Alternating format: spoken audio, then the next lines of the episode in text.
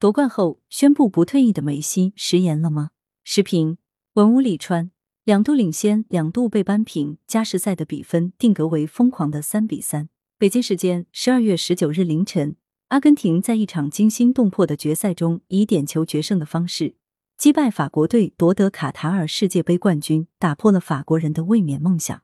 赛后，梅西向媒体表示：“我不会从阿根廷国家队退役。”我想以世界杯冠军身份继续比赛。众所周知，此前梅西多次表示，卡塔尔世界杯是自己的最后一届世界杯，这并不矛盾。继续待在国家队一段时间和不参加二零二六年世界杯并不是一回事。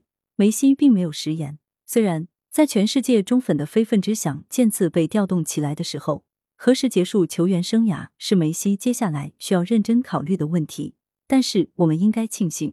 我们还能在有限的机会里，用眼神和梅西的天才脚法同频。英格兰传奇球星希勒近日在一篇文章里写道：“作为球员，当你老了，那是一种痛彻心扉的感觉。”他还说，他一直认可一句话：在人们要求更多的时候，自己离开舞台。这是他的心里话，也可以视为向所有的球星提出的忠告。但是如果梅西能够将退役的时间尽可能推后一些，不失为世界足坛的幸事。换言之，我们依然需要梅西的表演。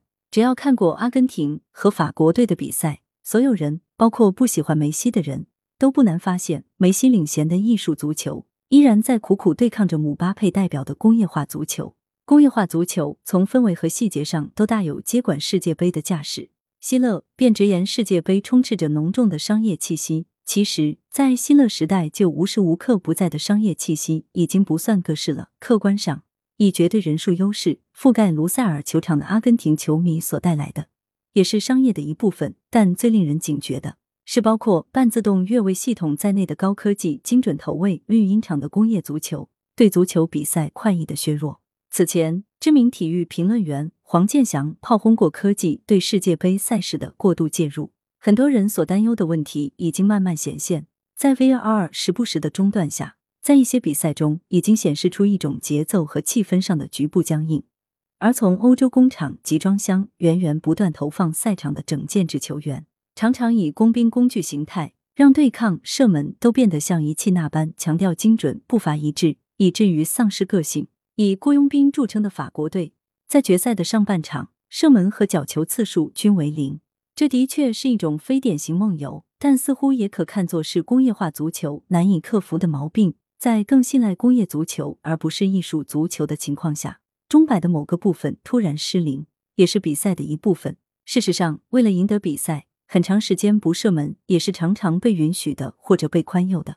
虽然法国队主帅德尚在下半场通过大面积换人重组了仪器上的线路，使得全队恢复了元气，但并不能否认有些潮流有将足球比赛带入无趣地带的风险。只要看看阿根廷队自始至终保持的灵性创造力，就很清楚。很多人之所以更喜欢阿根廷的踢法，就在于他们继承了艺术足球的衣钵。梅西和他的诸多队友当然也没少经过欧洲加工厂的锻造，但是他们至少没有被完全同化，或者说他们是工业化足球侵蚀下的幸运儿。艺术足球的幸运险胜，让人重燃希望。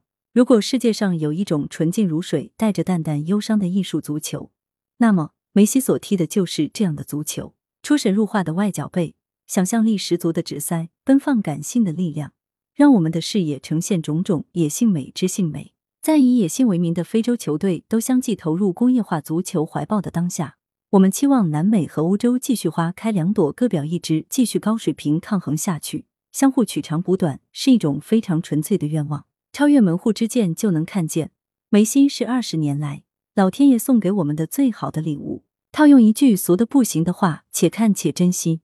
来源：羊城晚报羊城派，图片：新华社，责编：付明图，江雪源，校对：周勇。